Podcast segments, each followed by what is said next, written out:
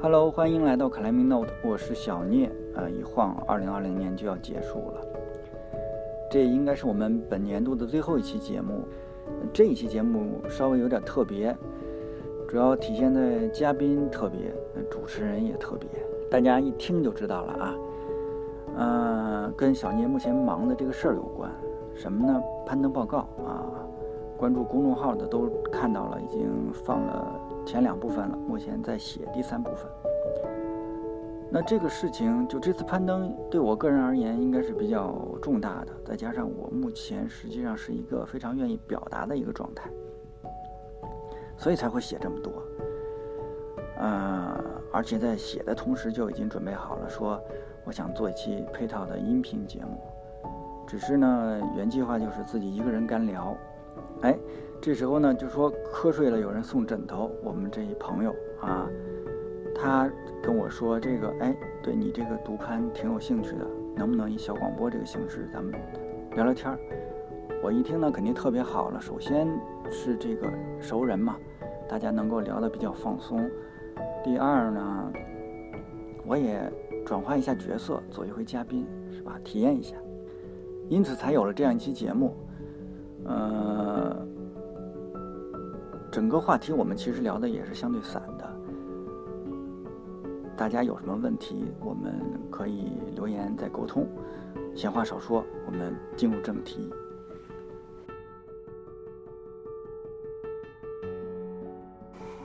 今天是 Climbing Note 比较特殊的一期录制，嗯，嘉宾特别特殊，对吧？对呀。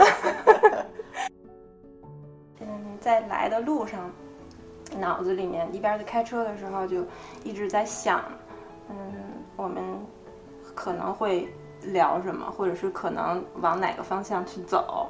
越想的时候，我就发现有一个有一个形象感，就是比如说你的攀登报告和你的攀登本身最后呈现出来的，就像是一个冰山上的一角。嗯。但实际上，你现在想要写的第三部分和可能。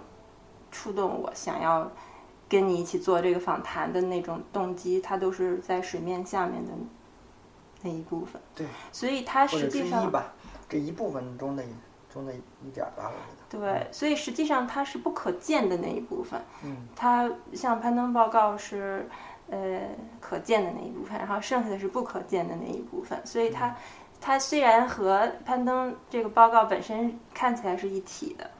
但实际上，它又可以是一个相对可以拿出来独立去看的一个话题。对，其实你你就单从这个攀登报告，我们说计划我写第三部分的话，我我我的那个可能最直接跟这次攀登有关系的那部分，其实不是很多。我只是有一部分反反反思，就是我这次攀登中的一些失误，一些这个。感觉没有做好的地方，然后呢，再总结一下，也基本上就这些。那可能篇幅其实很短了。那我那天跟你说的想的很杂的这部分，其实就是刚才你说的下面冰山下面那部分。实际上，因为我自己会琢磨为什么会有喜欢这样的形式。嗯，我记得上一次你也去四川攀登。对，也是你一个人去的。嗯，四川我其实去过两次。对，然后我我印象特别深，就是你回来以后，是你主动跟我提起来你在那一次攀登当中的一些一些一些情况和一些事情。嗯，然后我当时，嗯，我不记，我印象我可能没有特别多的跟你去，啊，更更深的去讨论那一次攀登，但是这件事情一直在我印象，在我的记。一直感觉压在我的心里面，我总觉得它还没有让我觉得想要去，嗯，跟你一起去探讨，或者是把它，嗯，发掘成一个别的东西。但是这一次，我特别想提到那个攀登，就是我觉得一个人去荒一个山里面待一段时间，而且不是说一个晚上、两个晚上，而是相对更长的一段时间。我觉得这个是你的一个特点，嗯，就是他他他他是。因为每一种每一个人，或者是他的一次攀登，都有他的个性的成分在里面。一定有。对他有他的特征，我觉得你的这个特征特别明显。嗯。所以我想知道，一个人去爬，对于你来说，嗯，最吸引你的点是什么？这么说吧，我觉得首先，嗯，我并不是就说一定要一个人爬，但是呢，有那么偶然几次机会，有这个经历以后呢，应该说是比较沉迷于那种那种那种状态。你知道，我们攀岩的人来说，这个活动相对于其他来说，可能有一个特点，就是专注度会比较高。就比方说，我们如果是一个一天的攀登，我们大约基本上中午我们都不会太觉得饿，呃，特别是爬多段啊，你不是爬单段，你在下面休息的时候，因为这是一个，只要你在一个攀登的过程中，你的那个精神是高度紧张的，对吧？然后你是非常专注，不考虑任何东西，那个你不像跑步，会经常会想一些事情啊，梳理一下自己的事情，但是攀登是一定是这个状态。那独攀。就把这个事情更往前面推了，很更极致一点，对吧？你你你你还会跟搭档交流呢。如果是一个普通的你们节组，但是一个人的话，你基本上就是更要就是更加专注度。这种专注度，我我自己觉得起码带来一些生理上的一些问题。我们所说的叫心流啊，或者什么的，就你非常容易 heart flow，就是这个。呃，促促成你的所谓的什么多巴胺啊，或者内啡肽的分泌啊，这是我自己从生生理这个角度来考虑的东西。它实际上会有造成一种成瘾性啊，这是一个生理上的，很简单。那从精神上这一部分来说，实际上很简单。读攀对你精神的，你跟自我对话来说，这是一个，呃，就是你你。主动的把自己放到那样一个环境里，你只能跟自己对话。实际上，我觉得对自己认清自己吧，实际上，因为我，我我原来我写过文章，就是或者我在节目里也聊过，嗯，我三十六七岁以后，我就更多的愿意把这个，就我老愿意琢磨自己。实际上，应该说那一次。呃，运气不错，没有出什么事儿，嗯，但是呢，就是那次是真的有危险，真的有危险呢。我们说，把这个事儿好算是过去了，过去了以后，你肯定是有成长的，对你精神的熬练这种东西，那是很，就是很绷着那种状态。如果如果没有绷住，他就该那什么了，对吧？你没绷住的话。那就真的要出事儿这种状态，然后包括之前那一年的状态，你也知道，我们一八年那个竹竿出事儿嘛，对我影响其实非常大。你也你也知道我的状态就不不太好。嗯。实际上，我们直到一九年，我们俩我我们还跟贵妇他们一块儿又去了趟青岛。对。其实那次你记得吗？我一直都没说要去，对吧？都是你们都已经都已经定了，然后我突然过去。我过去其实不是为了攀岩。我我为了去那个现场再看一眼，但是看完以后我就有一点点放下来那种状态，嗯这才能让我接着再去四川，要不然我那次四川我都去不了。如果去了的话，可能更麻烦，因为你整个人的状态是不太好的，非常不好的这个状态。嗯，呃，心可能就不静。嗯，现在你说我们说这种这种攀登，你的心首先要要能够平静，如果你不平静的话，很麻烦的。你指的平静是不是呃？能够更客观和冷静的看待自己的各种评估。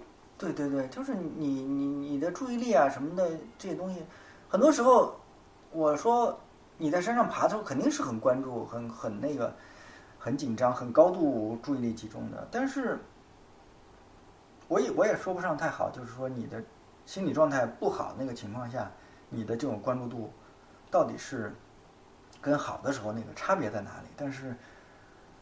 嗯，起码从最后结果来说，就是我最后就很急躁啊，我这个很不冷静，然后生生把自己放到了一个，就本来没有没有到一个那么极限的一个状态，最后把自己推进了这样一个极限的状态，然后本来本来就是可能是我们说危险程度是个二三就很普通啊，是吧？那你最后生给自己推到了八九这个这个状态，那你这不是？最后要出事儿，你就是蠢死的。就是我可以，刚才我们说到生死这个问题，我我就是我这一一年多，我有经常会考虑这个问题啊，就是那我最不愿意就是这种，就死嘛，谁都得死，对不对？这事情你各种，尤其这两年，你一过四十岁，你明显你就参加葬礼次数多了，是吧？这很正常的。你这个这这个有平辈儿的，有这长辈更不用说了，长辈儿都已经七八十岁了，那去个葬礼，大部分是病死啊这种东西，大家都会来看这个事情。那那对于我自己来说呢，那我可能很多种死法我都可以认可，但是我很遗憾，如果最后是自己因为自己蠢死了这个事儿，我就有点儿，我觉得很不那个什么，我不太，我觉得蛮遗憾的。所以这个事情，那就是对我来说，我得改善啊。如果不改善，那我就别干这事儿了，跟家待着得了，对不对？啊，我们原来也聊过，就所谓的中年焦虑啊，这个东西，我们经常会在一块儿聊这些话题。嗯。但但有一个有一个对我来说自己明显的一个转变，就是我会把都注意力更关注到自己内身内心的方向来，就是我会考虑我为什么要做这件事，为什么要做那件事，然后呢，我自己的性格上的问题在哪里？由于我一个人爬这个情况的话，我一定要去面对这个事情，而且很多东西，就刚才你说的，呃，一九年四川的攀登，这个对我自己其实影响是非常非常大的。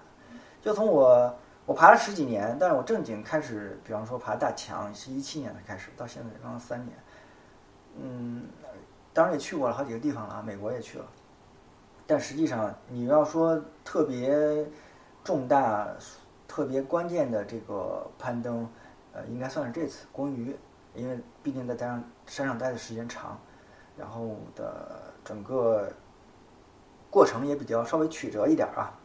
但是从最危险的角度来，实际上是去年啊，这个对我影响非常大。就是我，而且很多东西是因为我自己的不理智造成的。就我们现在聊这个东西，我觉得很好，因为我去年刚回来的时候，我跟你聊的话，我。自己都没有那么多深刻的印象。我们聊完以后，实际上我后来又跟别人聊过，何川他们都聊过。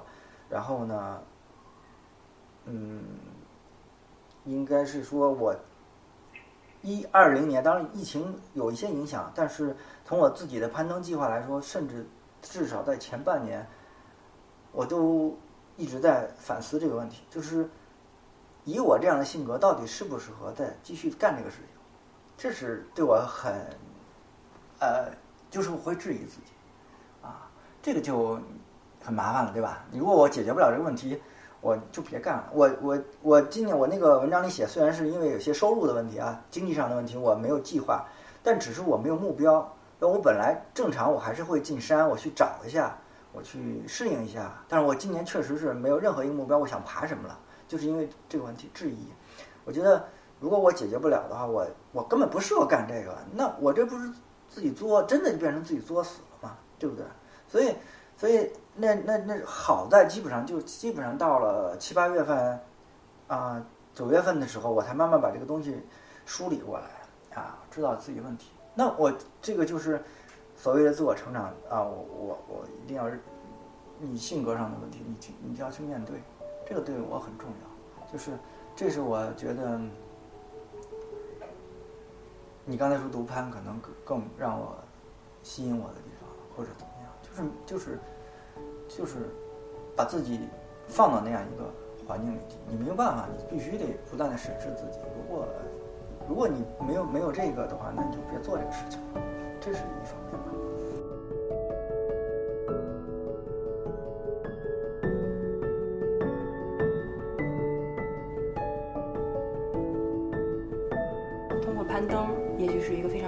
途径，而且因为可能一方面客观来讲是你比较熟悉这个事情，另外一个是，呃，另外一个可能就是攀登本身它它有一些特质，尤其是独攀，所以你可能恰好你意识到在这个独攀这件事情里面，可以让你在这个体验过程当中可以更好的认识自己，而且你觉得认识自己这件事情现在是当务之急，是最重要的。嗯，其实你说认识自己，包括挺多东西，就包括你说。那个攀登这个事情，那那认识自己肯定包括那我适合干什么样的东西，嗯，呃，我不适合干什么样的东西，对吧？那我们都已经四十多岁了，从我自己角度来说，你你是要有取舍了。二十多岁的时候，我们有很多试错的成本，对吧？我我们不管怎么样，你说我四十多岁，我虽然自己觉得现在体力啊，各方面状态还不错，但是五五五十多岁呢，对吧？你一定是在这方面你是在走一个下坡路的。所以对于我自己来说，认识自己就是一个特别重要的东西，就是我要决定方向，这是很重要的。我未来这个十几二十年，当然攀登肯定是一个方向，因为我很喜欢这个东西，所以对我来说，就是这是很清楚一件事情，有助于我。因为其实你想干的东西其实是非常多的，对对吧？有诱惑的东西很多，然后可能其他地方能获得能挣到更多的钱，对吧？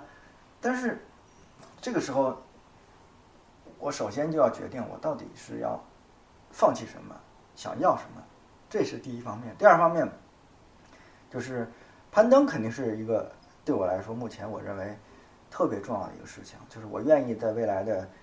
起码在六十岁之前吧，我认为把它放到一个非常重要的东西，除非我因为受伤啊或者什么的生理上的东西不适合干这个事情了，呃，这个我我我会把它作为一个特别重要的东西，来作为我做任何一个选择的一个考量的一个衡量的一个特别重要的因素。对于你来说，你选择独攀。我能理解，我现在听懂了，就是你选择独攀，并不是因为你无法跟人合作，或者是你觉得没有合适的搭档。嗯，有搭档的攀登是另外一我先说一句，搭档确实难找，这是一个问题，但不代表找不着。对，对，而且你跟不同的人搭档，你会有不同的策略。我认为，其实这个我们可以单独说有搭档的攀登是怎么回事儿，我们是否要展开这个话题再决定。然后在这个独攀这个攀登方式里面，我我听起来有两有两个部分的。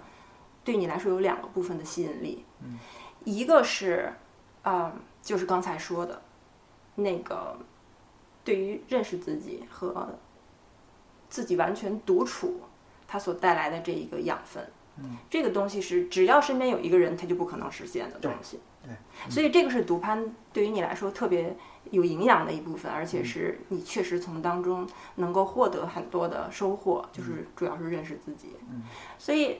我感觉，但是另外一个部分对你的吸引力就是攀登本身的吸引力。嗯，所以这个是你刚才说我可能会爬到六十岁。嗯，所以它对于你来说，现在目前来说，攀登作为一项运动，一项用身体来完成的一件事情来说，它有很多的它的一些吸引力。这个吸引力，它它的这一部分是纯运动方面的吸引力，对，这是一个很有意思的事情。嗯，所以它可以让你一直保持一个爱好的感觉。到更老的年纪，但是另外一个部分就是我们刚才说的内心的那个部分，就是你你认识自己，它实际上是在这个爱好本身背后带来的更多的一个深意。嗯，攀登目前对我的我在我的认知里更多是脑子的事儿，身体是其次的东西，我都不能说它是一半一半，身体真的是其次的一个状态。嗯，啊，可以说呃身体的部分和就是爱好的那个部分，嗯。是水面上的那一部分，嗯，然后，呃，冰山上大块那个实际上是脑子的。水面下面那个八分之几几，我忘了那个那怎么说，反正更大的部分是那部分。一定是那部分，实际上就是，呃，或者说越复杂的攀登，对脑子的要求更高。我想起来，这个时候我突然间有一个任东东曾经说的有一句话，一下子跳到跳出来。嗯，他说，攀登是一件与心灵相关的事情。有时候我老觉得是修行的一部分，当然我并没有什么明确的宗教信信仰啊，这东西。但是，呃，传统的中国这个文化里面，这个东西也很常见。你老是说生活是一场修行啊什么之类的。但对对我自己来说，起码，呃，攀登更多是精神的修行。一个是更像是一种爱好和运动，就是刚才我们说它吸引你的攀登那两个方面。对，它是一部分是一部分人是把它作为一种他生活当中占比很小的一个东西，但是对于你来说，你可能心灵层面参与的更多的在攀登上面。我觉得这样的攀登很多时候体现在一些大的路线上面和一些大的计划上面。对，因为它需要投入的东西，啊，你你投入的各方面的资源，你的精神体力这方面都会更多嘛。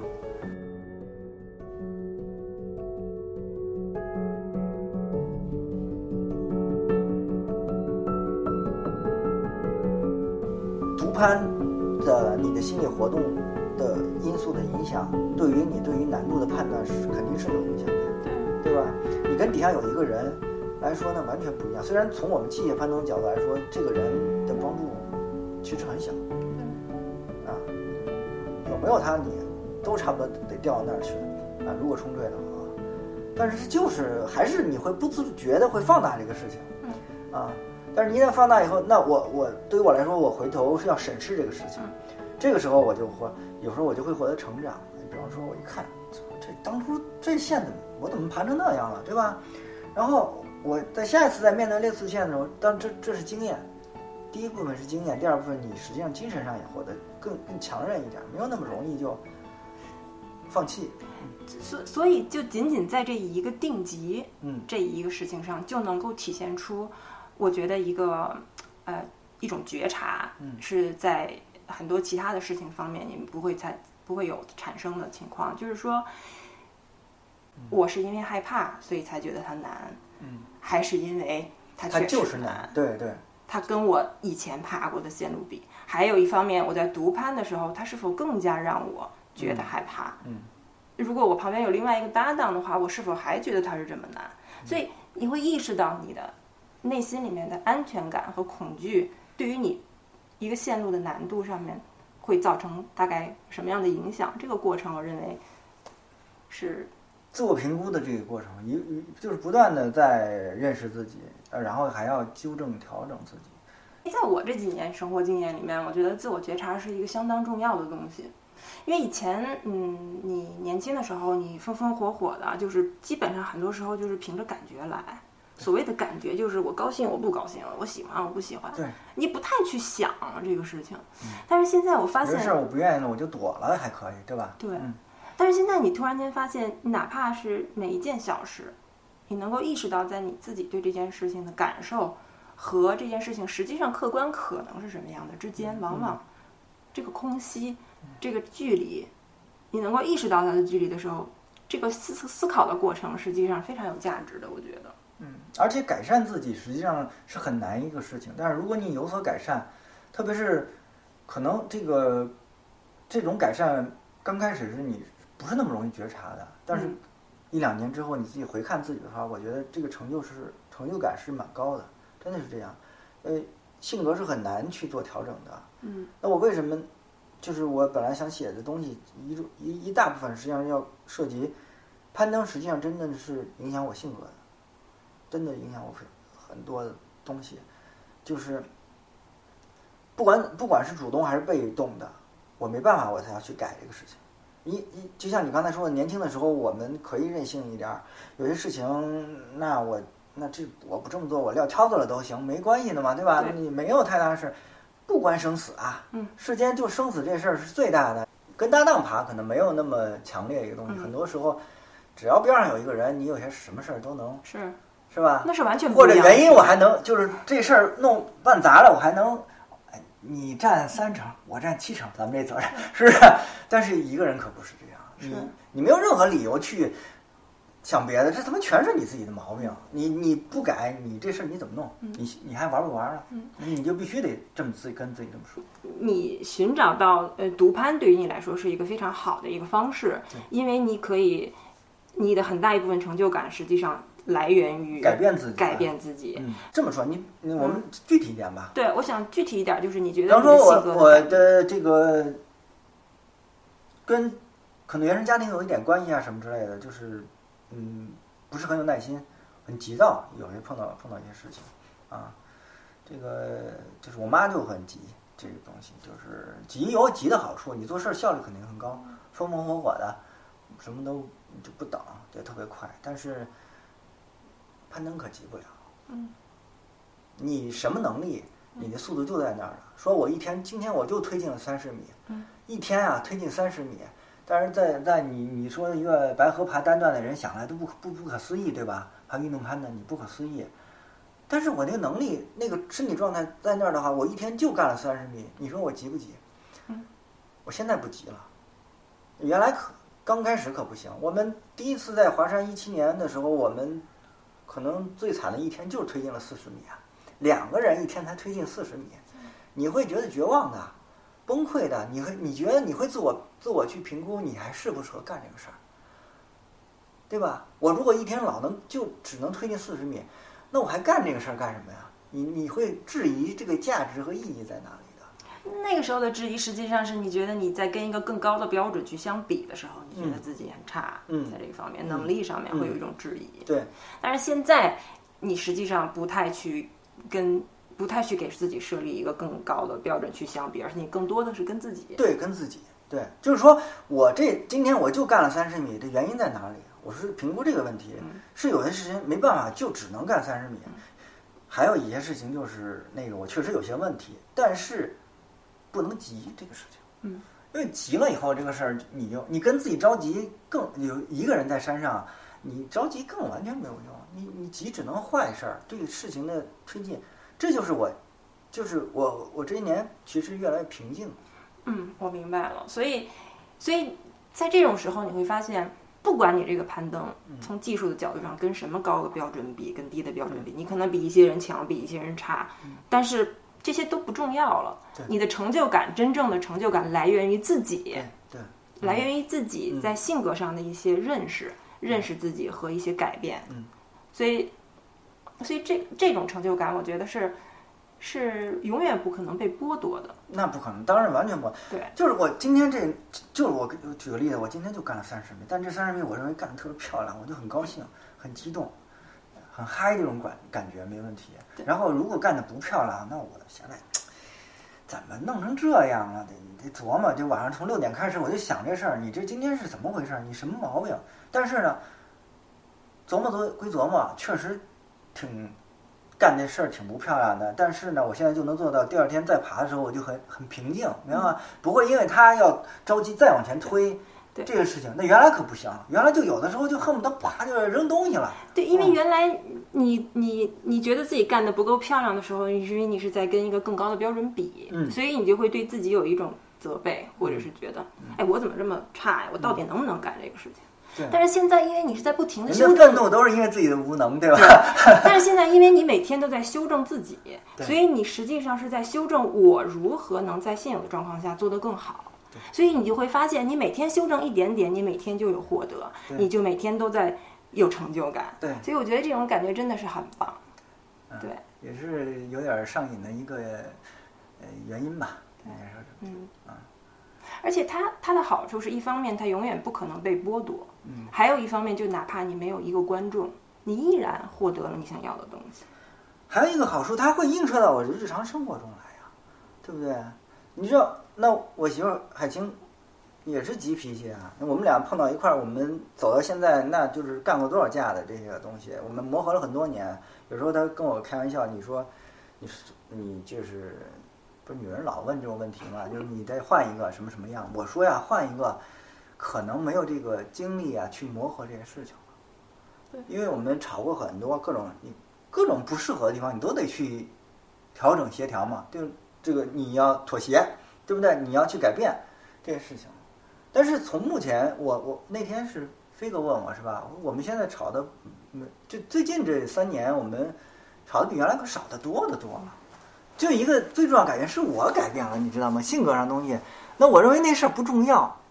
你你这个东西就这个事儿，这这就是你这两个人都急才能把这事儿给吵起来，是吧？那要一个人不急，这不就没事儿吗？他现在就经常，你让我们俩就是经常有时候很搞笑，就是就是他老嫌我慢，就他说了一个东西，就是把这水给我倒了，然后我就慢一点啊。我可能要，比方说，我十秒钟左右，我才开始给他做这件事情，但是他到第五秒的时候，他已经不行了。好像，他认为我没听见他说话，你知道吗？这这这个这个是一个状态改变。但但是对我来说，我认为慢一点挺好的。实际上，成就不是说，呃，你获得了更多的奖杯。呃，我爬了幺二幺三幺四，我登了七千米八千米，不是这样，对吧？这种成就当然它是客观存在的。嗯。但实际上，我们刚才谈到了，那就属于附加了。对于我这个事儿，对，概括，我觉得最大就是精神层面的这个锻炼吧。这个事情啊，应该就是就是这一句话啊，精神层面。嗯，你真的会获得自己某种提升吧？嗯嗯，难度啊和和和级嗯定级或者这些东西这方面带来的成就，对于你来说完全不会作为你攀登的主要动机。这就是一个附加的一个东西。应该说，那你你你你这个你随着你攀爬经历的增多的话，你的综合实力会不断的往前走，这是一定的。嗯，也这也是攀登的一个铁律。如果你没有这样一个，你爬的少，你就是能力上不来。你不是说你在家里你能拉多少引体什么的，这跟他这关系极极其少小。我不是说一点儿都没有，那基本上就是甚至可以忽略这个事情。对，好，那那剩下的东西就是说，你就是要要真的去一遍一遍的去真正的去来做这个事情。但只要你做了，你的能力就是在提升，提升完了以后，相应的你的那个所谓的难度那些东西就会高啊，对不对？我还是那句话，那我在现在这个情况，我在爬我几年前爬的一些简单的线路来说，我已经完全获得不着那种成就的感觉了。那我我就不做了，更我肯定是会选择一个，在我目前这个阶段，对我有一些挑战性，能够让我获得这种成就感的这这个线路来来来选啊。当然也不排除就是，比方说我六十岁了，我整个身体状态下来了以后，我可能会缓缓再回头来选当年比较简单的一些那个级别的线路再来做。嗯，这是攀登很有意思的地方，对吧？就是就是你其实你你比方说我把这事儿撂下来三年了，我回来爬一个五点九，爬的要死要活的，一样获得当初那种感觉，对，是不是？你不要觉得这是从头再来，好像有点不好意思，那有什么呢？那对你自己来说一样的。是吧？而且你可能就恢复的会非常快，嗯，是吧？嗯。所以，所以其实从你的话里话外，我觉得最有让我觉得最有价值的一点，就是可以可以去明确，嗯，真正的成就，或者是对于你自己来说最有实在意义的成就吧。不能说真的假的，就是对你来说最有实际意义和价值的成就，是不是跟别人比出来的？不是跟更高的难度比出来的，而是跟你自己。的感自己跟自己跟自己比吧，可以这么说。嗯，所以这个话，如果我们一上来就说，呃，我们要跟自己赛跑，嗯，就感觉很俗，对吧？对对对。就是好像谁都听过这句话，很熟悉。但实际上，你会意识到这些俗俗话，其实它真的是有很深的道理的。嗯。它是可以在你的生活当中，是，它真的是这样。对，但是确实是你只有经历过那些东西，你才会体，就是理解这个这个它的意义。而且我觉得他实际上还是在，不管是年龄也好，或者是经历也好，是在某一个时间段，你才真正意识到你要寻找一些新的东西的时候，他才会往那个方向去。如果跟二十岁的你说这样的话，我觉得可能还是鸡汤。对，另一方面，我其实就是觉得攀登能做一个很好的媒介，来帮助我来认识这个事情。嗯，因为其他的东西确实，我们其他的活动，你很少往到考虑，不像起码不像攀登这样考虑危险这个事情这么多。对啊，因为正因为它有了危险，你才会不断的去评估这个东西。嗯啊，这评估的过程就是你得认识自己，自己几斤几两，嗯，对不对？嗯，然后你才能说我我我我看一下前面五米的状况，我到底要不要往前走？这不就是最简单一个评估吗？你这个你如果，那我那我我真的我我我们还想说一个生死的问题，哎，我们中国人忌谈生死，尤其是死啊，很忌讳的一个事情。但是但是如果你是一个 climber 的话，我认为你应该去考虑这个问题。很简单，我们爬了这些年，我们身边走多少人了？这可不是说你新闻上看到一个什么人，这是你身边你认识的人啊，有的熟，有的还不熟，但是。不熟的你可能也都见过面的这种东西，如果你不能够冷静的去琢磨这个事情的话，不能理性的去琢磨这个事情的话，那我觉得你可能也不太适合做太复杂的盘中活动，因为越复杂以后风险可能会越高。那我们下边接下来我们可以往生死这边拽一拽，那其实我刚才在之前。上半场快结束的时候，我脑子里面想到一个事情，就是很自然就，嗯，跑出来一个事情，就是我去年的时候不是被邀参加那个金瓶稿奖的那个颁奖典礼，嗯，然后那一次颁奖典礼，有一个非常就是在让我难忘的哎，在波兰。在波兰、嗯嗯。有一个非常难忘的场景，嗯。因为在那一次呃颁奖里面有有两个 team 的主角都挂了。嗯有一个是非常有才华的，我居然想不起来他名字了。就是他的，他的父亲是尼泊尔人，嗯他的妈妈是一个，呃，欧洲的吧，具体的先别说了。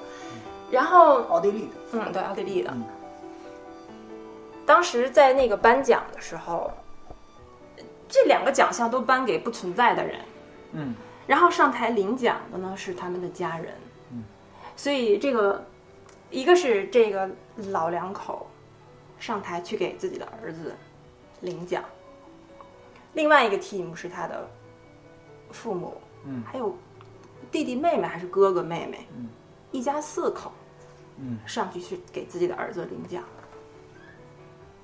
嗯，当时金冰镐奖整个这个这个活动搞得有点像是一个户外大 party 一样，对，因为他还裹挟了那个一个电影节在里面，我实际上是被那个电影节邀请，所以一开始的气氛都是很嗨的，尤其你你知道那些攀登的人，嗯总是有点那种二溜子范儿吧，嗯就是大家对都嗯很随便，拿着酒。嗯哦，但是在颁奖的时候，这个场景一下子变得很怪异。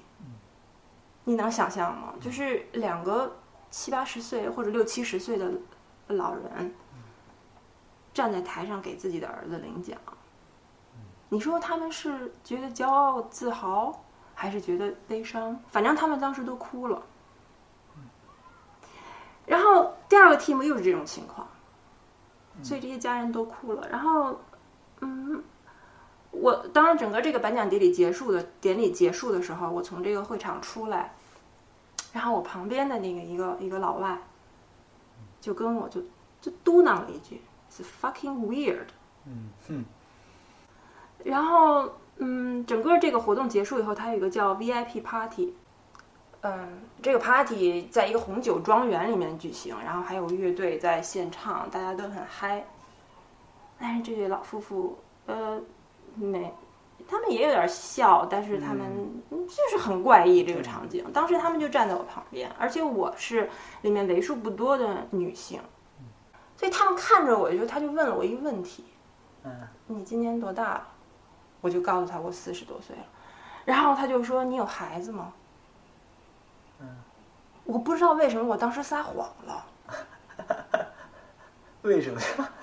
就不好意思。我不好意思说我有孩子，嗯在他们的面前，嗯我可能瞬间觉得自己很不负责任，嗯就是可能有一丝那样的愧疚感划过我的思思头思绪吧。我几乎没有停，没有犹豫的就回答我说没有。然后我也没有说为我自己的撒谎感到什么别的，我只是不知道为什么我会这样回答。当那个时候我就没有多想。然后呃他们就跟我说，他说你看你还年轻，你应该呃结婚啊，然后生个小孩儿啊，或者是什么，然后他们就哭了。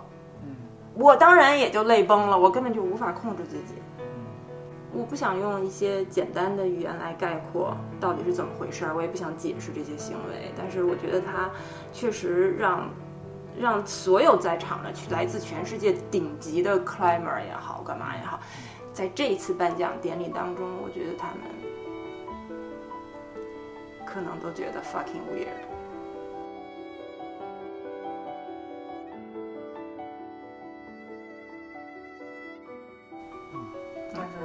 觉得，在这个攀登的世界里，这不是一个特别少见的一种场景？是，嗯，嗯，我我不想评判，会大家只要你爬的年头长一点儿，我觉得西方更是这样，嗯。你都会，哪怕是被迫的，你也会有，经常会面对这样的东西。嗯，所以我想，我想我们不是说去讨论，嗯，关于值不值得的问题，因为没有什么。我觉得不是因为它会让你，我觉得不是因为它有可能会让你挂掉，它就不值得。嗯，也不是因为它怎么样就变得更值得。我觉得值得价值的问题，刚才我们已经讨论过了。我觉得这个完全没有意意义吧？对就讨论值得这个问题。我相信任何一个 climber 都是冲着自己不会出事才去上山的。所以这个又扯到所以你不可能讨论到这个值得这个问题。那我一定是说认为我不会有事儿，我才去的呀。是，嗯。所以我觉得不是不是这么简单的一个一个问题，但是确实，我觉得我同意你刚才说，我们确实应该多去思考死亡。对这个，而且我觉得中西方这方面差异有点大。但是如果你是一个 climber 的话，我更我自己更偏重于西方的这个。这个认识吧，你看他们的父母都很悲伤，但是一个基本的要点就是你的孩子成年以后，你要尊重他的独立的想法，这是他们一定是对吧？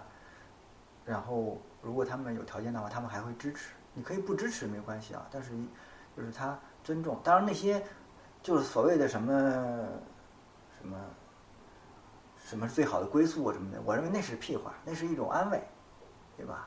没有什么好不好的这这这一个问题，那只是说，那已经这样了，还能说点什么？你不得说点好的吗？你不能说这他妈的什么什么的。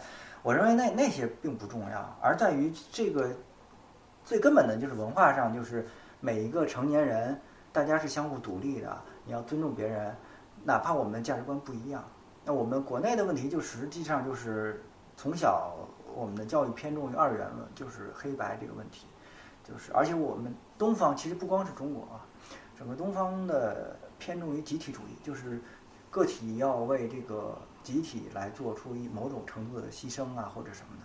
那对于中再加上中国传统文化，我认为啊，就是宗族家庭的这个这个，不光是你的两口子的问题啊，上下左右甚至都会把它作为一个统一的东西来考虑。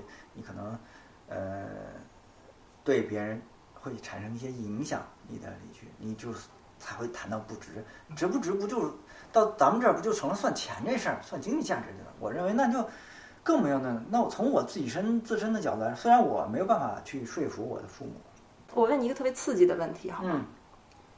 假如说你现在攀登挂了，嗯，你的父母也会有一些，不是他们真的会怎么看？比如说你可能会预判他们会怎样，但假如说你现在是一个。比如说，你是一个奋战在一线的医护人员，啊，你挂了。我知道你想说什么意思。你你明白吗？就是实际上对于你来说，客观上你都是挂了。嗯。但是似乎你的这个死之之中变得不一样，对吗？嗯。对于他们的价值观来说，从我们传统的价值观来说就是这样。这个问题是不是有一点对比较？我一直不能那个理解。就你们登山的吧，国家队登山怎么就能弄来那么多荣誉？那我自主登山怎么就应该施加那么多东西？就一个意思嘛，是吧？如果难道是因为你这个国家派你上山，最后你挂了，会给你弄一烈士？还是是这意思吗？所以这这个事情，我我我我自身从我我我自己干这个事儿来说，我我我觉得很没有意义来说这个事情啊。或者说，我认为攀登这个活动就要求你，如果你愿意从事复杂的攀登活动，呃，不是说那个我们去一个岩馆啊，或者去城外爬个单日这种，这种我我刚才说了，这属于休闲活动。以后的趋势是一样，就是你去工作之余的一个放松，不要当然安全那个措施那那那是。也许你到六十岁的时候就是这样的一种判断。我希望我七十岁再干这个事儿，六十岁我都不满足，实际上啊。这是我的啊，那就说明你到六十岁的时候还是觉得有自我成长的空间。我，对对的，对吧？因为我们身边好多人已经快六十了，咱们能有比较，对吧？啊，那那那我想打断一下，那比如说你你现在是这么想的，对吧？嗯。比如说你再过了五年或者十年的时候，你的自我成长的需求会不会减弱？你成仍然需要从自我成长这个上面去获得呃价值感和成成就感。嗯。但是也许你会发现。不一定是就是独攀这个事情，嗯，可能它已经不能够最大最大程度的满足你自我成长了，也有可能你会有新的发现。这个时候你会果断放弃攀登吗？比如说把它降级为一个严管爱好？呃，我以前可能会果断的跟你说不会这个事情，我但是我现在觉得人是会，就是随着你想法的变化，你是会有调整的，所以我现在没法来确定这个事情。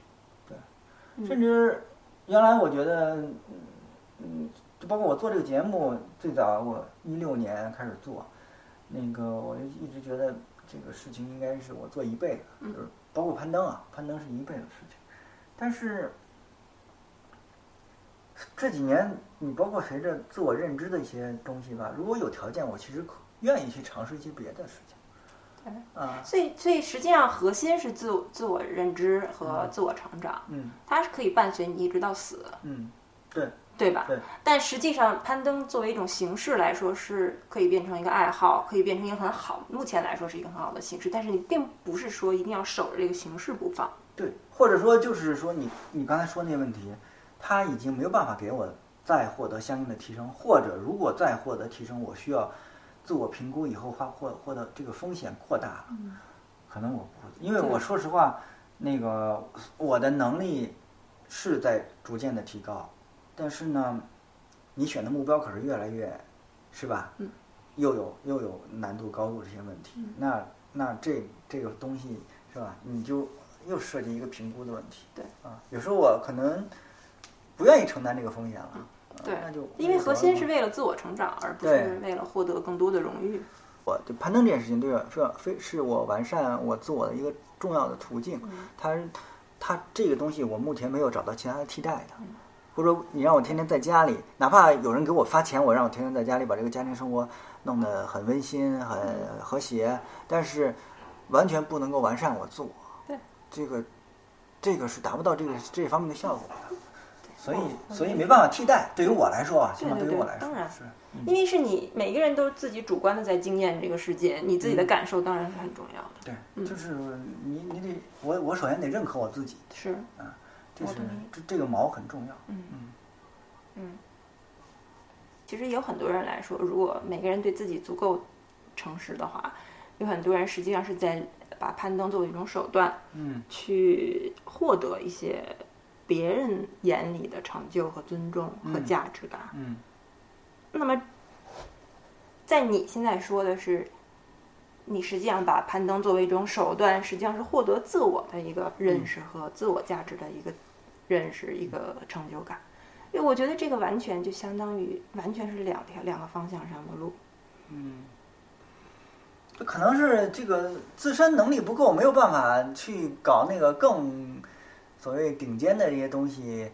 呃，当然，当然，我自己认为那是附加的一个东西，对有也挺好，啊对不对？嗯，呃，但是那个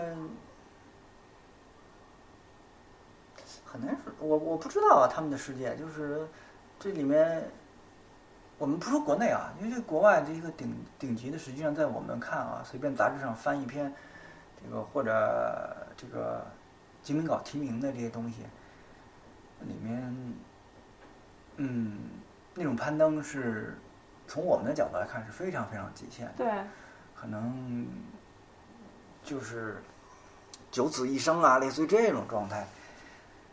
但是呢，他们是为了像你说的，他们已经是世界顶级了啊啊！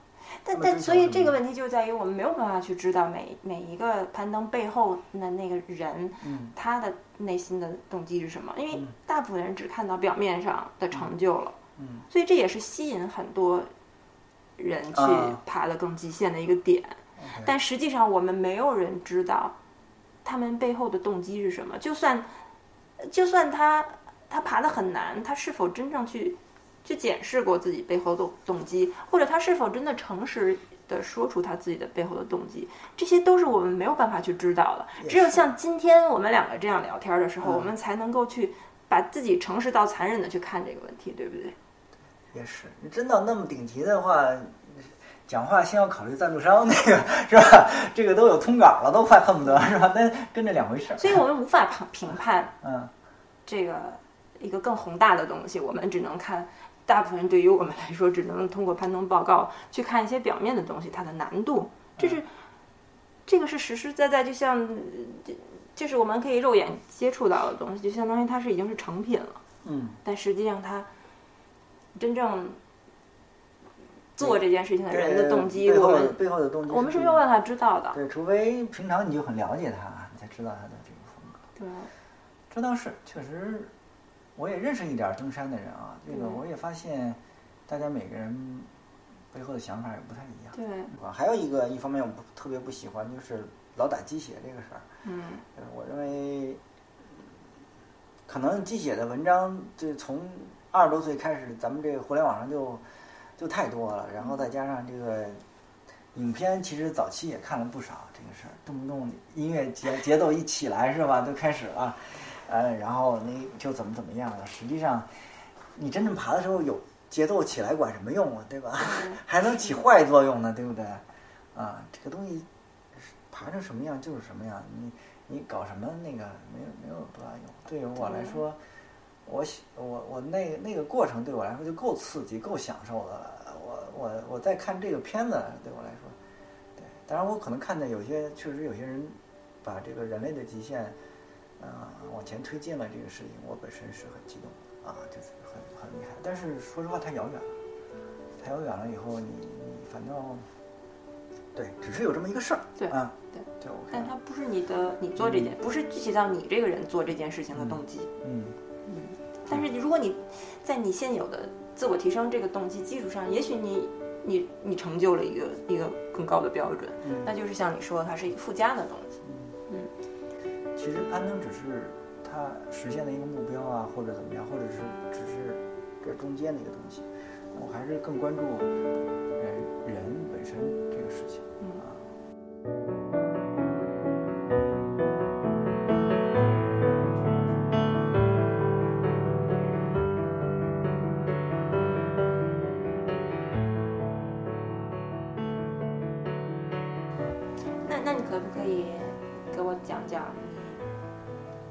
一个人在岩壁上，呃，不攀登的那十二个小时，嗯你一共有六个晚上，嗯，对吧？对。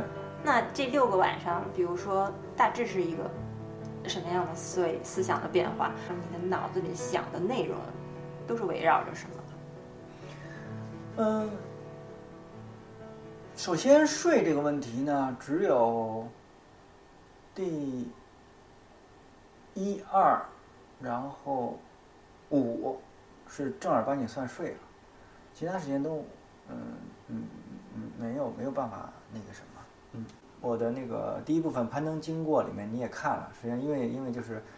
呃，这个季节攀登的话，就一个最大的问题就是天黑的比较早嘛，嗯所以你是独攀的话，一个人时间是非常长的。那我正常情况下，我没有到一个特别、特别特别必要情况下，我也不会考虑夜攀。所以基本上每天基本上就是五点多就要开始收拾，要准备这个营地睡觉的这个事情了嘛。基本上就是六点钟就六点钟，因为天就黑了，肯定我就钻录音带了。呃，但是钻录音带以后，可能不睡觉，是先吃点东西啊什么的，然后就开始一直到第二天早上六点，整个你想十二个小时，我在山上待了那么多天，所以你你又不可能睡得好，B V 嘛，对吧？所以我我那个文章里也写了，就是活动这个内心的活动非常非常多。但是呢，因为你已经爬了一天了，对吧？六点钟开始做完录音带，然后基本上是咱坐在那儿吃点东西嘛。吃了东西以后，然后一天也比较疲劳了，就是那个拉链一拉上，哎，刚躺下也算暖和嘛，就很快就能睡着。但是很就是，嗯，头两晚上还可以吧，就是，但是如果那个因为后面好几晚上是坐着，你你坐在这儿的话，你基本上就是眯眯一会儿，实际上很快就醒了。那常规的话，你肯定会回忆，还要记嘛。嗯啊，那你我现在你看，我我这次写报告，我有很多照片，这都是我对我来说很大的提升了。因为我原来是一个我我自己爬是一个非常高度专注，甚至说紧张的一个状态，我以至于我根本就不会把手机拿出来拍照片，我根本不会想这个事儿。就是我今年就是我觉得我提升很好的一个块儿，就是哪怕你知道。我那我报告里写我冲坠了，啪，这整个撞的我一点都不夸张，我卑微龟龟的手柄我都搬不动了，就这一搬以后我就真的是吸凉气，然后还往下降，降下来以后睡，然后睡得那么差，但是早上起来再往上推上扬器我也推不动，就是因为我我的大腿都开始抽筋了嘛，你看，但是呢，我推一会儿，我不是我推两米我就歇一会儿嘛，然后歘哈哈，然后看一下，拿手机啊拍张照，就拍我那个塞子这状态，因为中间不是有好多塞子嘛，拍那状态。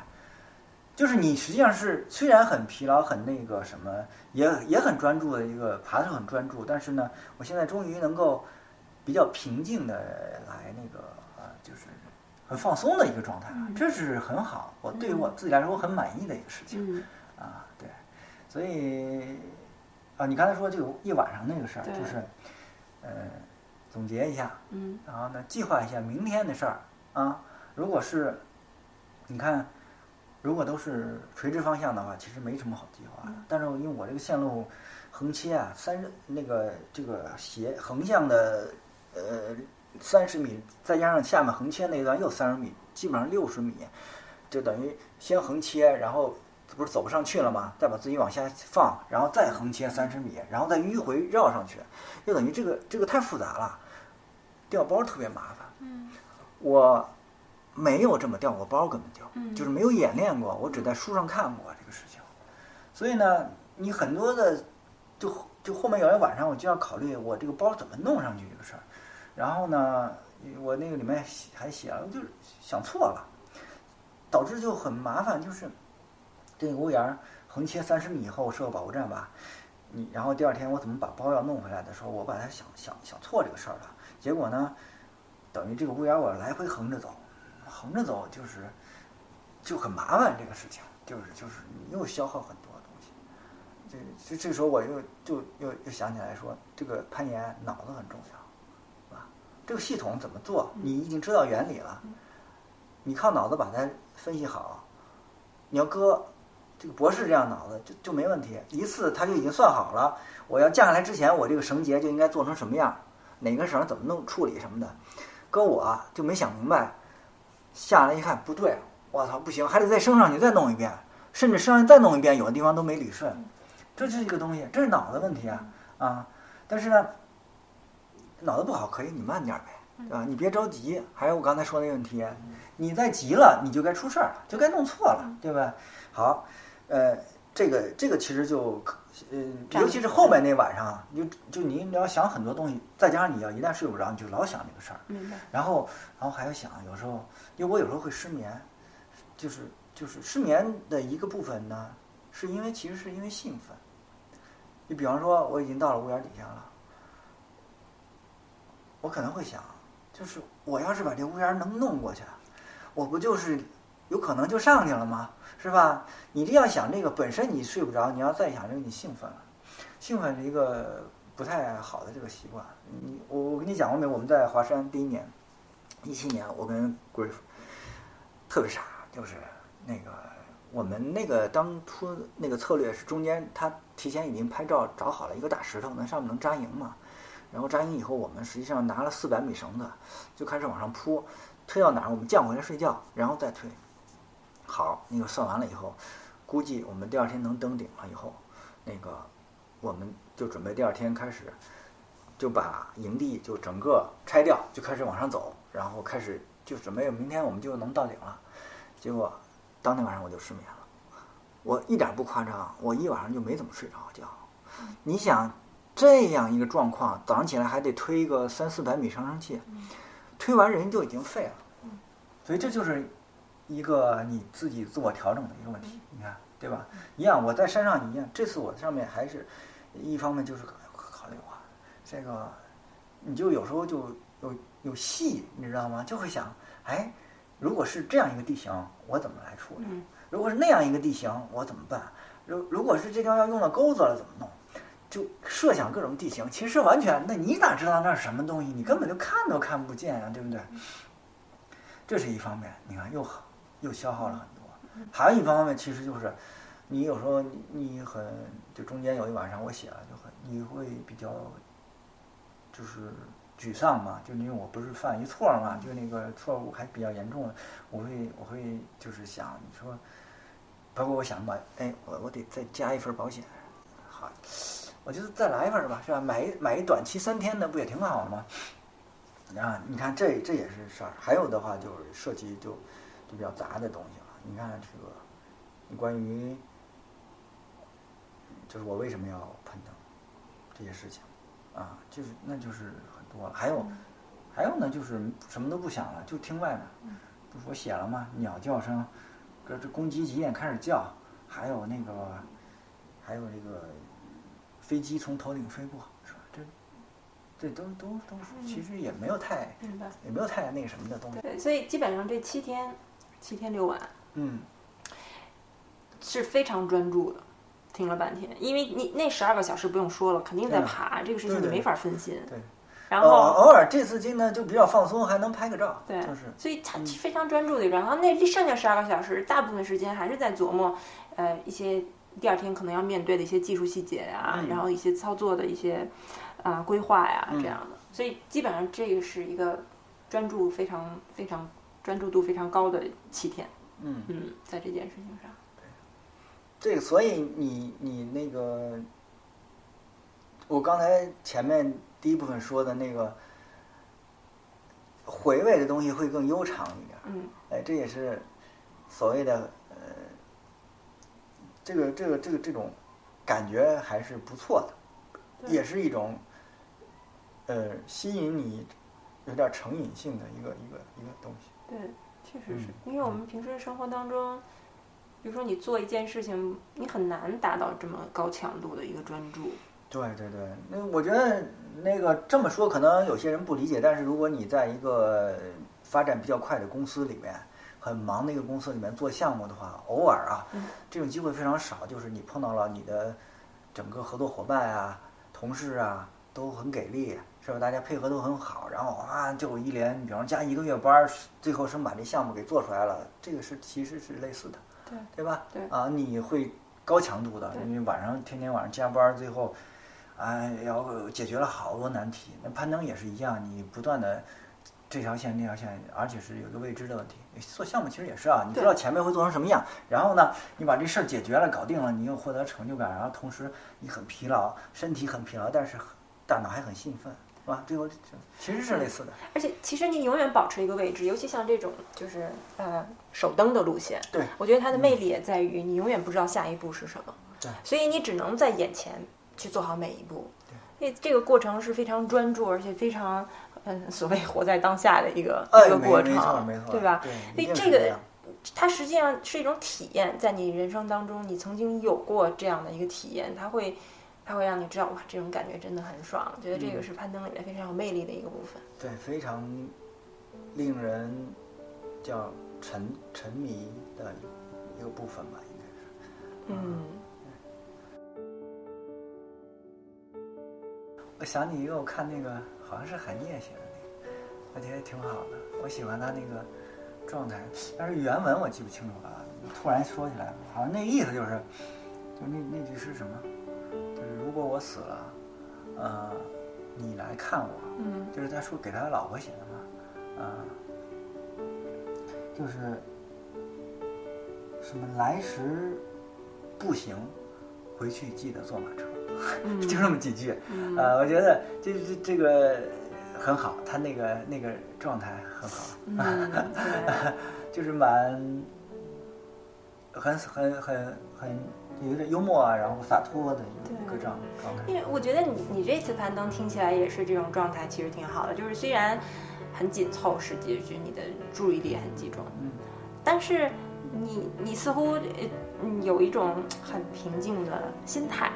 对，这是我这次最满意的地方。对，我也觉得是，嗯就是你可以在这种线路的困难、危险，甚至还遇到了一些呃犯了一些错误啊，什么受伤，但是你总有一个一部分的你是非常放松的，你你可以去看风景，你可以听鸟叫，而且其实刚好借着这个机会，我得稍微说一下，因为这个第一部分发出来以后啊，我有些朋友还就是私下跟我聊，他说没想到这个这么危险呀、或者什么之类的，因为他们也跟我一块儿都爬过解组啊什么之类的，就以为就是，但是我其实我我我自身并没有这样的感觉，实际上就是我认为它是一个常态的一个东西。啊，常态没有比其他的那个这个你去，尤其是手灯这样一个东西，这面对一个正常的东西，而且，嗯，这也没有高海拔，对不对？环境也相对的还可以，温度也没有那么极限，你碰到是一个相对比较正常的东西啊，只是因为独攀你你的消耗要稍微大一点儿什么的，可能是因为我的呃紧张度造成了身体的感受，呃。大脑的感受更强烈一点，可能会会给某些人造成这样的影响。是这样啊，还是应该客观的去，更公更公正的来看看待这个这这个项目。嗯，对。所以在你整个攀登过程当中，从你自己主观的感受里面，并没有那种拼搏、奋斗或者是突破呃某一种极限，就没有那种咬牙切齿的感觉。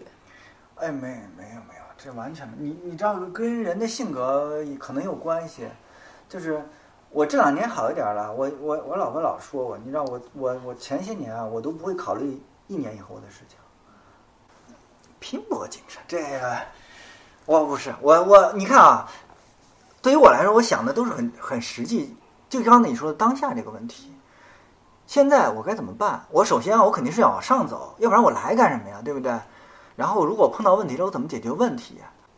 没没有是就是就是完全是注重在现在我要干什么啊？还有就是，如果不行了，我就想下撤这事儿。剩下其他那个啥拼搏不拼搏的，对吧？啊！而且我我都考虑，包括包括我一过横切以后，我就知道我想撤就很难了。但是呢，这个山多高，大家是有数的。而且这个山顶上，我去之前就知道上面顶上有人能徒步走上去。那我跟黄山说：“你给我准备两根绳，一就两根五十米，你准备吧。如果我不行，你就得降下来救我了。就我也不跟他客气，对不对？就就这么简单，这就是一解决方案。我还是很踏实的，是不是？嗯。那我再问最后一个问题，我就可能结束了。假设，嗯嗯，你不可以发朋友圈儿。嗯。嗯，这个攀登不会让任何人知道。嗯，会对你现在整个这个计划和整个这个攀登有什么不一样的地方吗？这没有吧，对吧？但是我我现在认为啊，就是记录非常重要。我我之前我记得我之前跟你聊过一个事情，就是尤其是这几年啊，我觉得就是还是涉及一个自我认知，就是我怎么。我们刚才说到死亡，讨讨论一点死亡的事情啊，那我们还要再扩展一下，我们说生命的价值和意义这个问题，是怎么样？就是你来认可自己，说我那个，比方说明儿人就没了，那我现在还有什么遗憾的东西？我考虑这个问题啊。但是对于我自己来说呢，或者换一种啊，我们不说那么极限，就是怎么能能对自己有一个认可，说我这个还。行，就是还有点意义。这个活着这这么些年，那我自己现在目前认为，我如果能留下来一些东西，对些有些人产生了一些还不错的影响，我认为就很有意义。那这个东西怎么留下来呢？很简单，你要能写下来这个事情，就是可以的。我我今年实际上你知道，我到十月份我才做了第一期的节目吗？从元旦开始我就一直没有做节目，各种各样原因啊。